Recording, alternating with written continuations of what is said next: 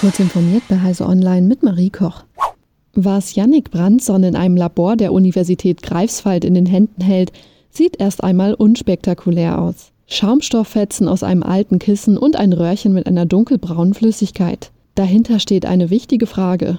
Was machen wir mit dem weltweit zunehmenden Plastikabfall? Ein Ansatz ähnelt der Verdauung von Lebensmitteln. Enzyme sollen Plastik in seine Bestandteile zersetzen, sodass sich daraus neue Kunststoffe recyceln lassen. Nach einer chemischen Vorbehandlung wandelt sich das Material in die etwas unappetitlich aussehende Flüssigkeit. Davon kann laut dem Doktoranden Branson, der mit seinem Team drei dieser plastikzersetzenden Enzyme gefunden hat, ein Teil direkt wiederverwendet werden. Ein anderer Teil wird durch die Enzyme in seine Grundbausteine zersetzt. Übermäßige Nährstoffeinträge, Klimawandel, Meereserwärmung, rückläufige Seeeisbildung, starker Schiffsverkehr.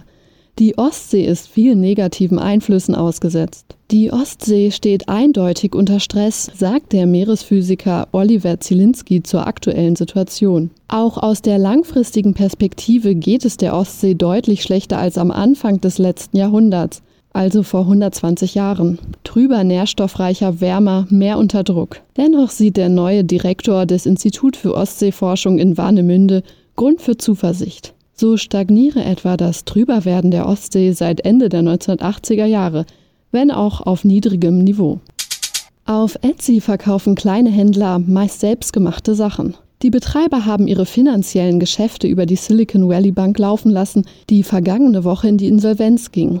Nun droht Verkäufern ein Ausfall von Einnahmen. Auch andere Start-ups und kleinere Unternehmen sorgen sich nach wie vor um ihre Finanzen. Und das, obwohl die US-Regierung zugesichert hat, alle Einlagen zu sichern, nicht jedoch die Bank selbst. Die E-Commerce-Plattform Etsy hat den Händlern in einer Mail mitgeteilt, dass es zu Problemen kommen könne, da sie die Bank genutzt haben, um Einlagen an einige Verkäufer zu senden, berichtet The Verge. Zahlungen könnten deshalb möglicherweise nicht ausgezahlt werden.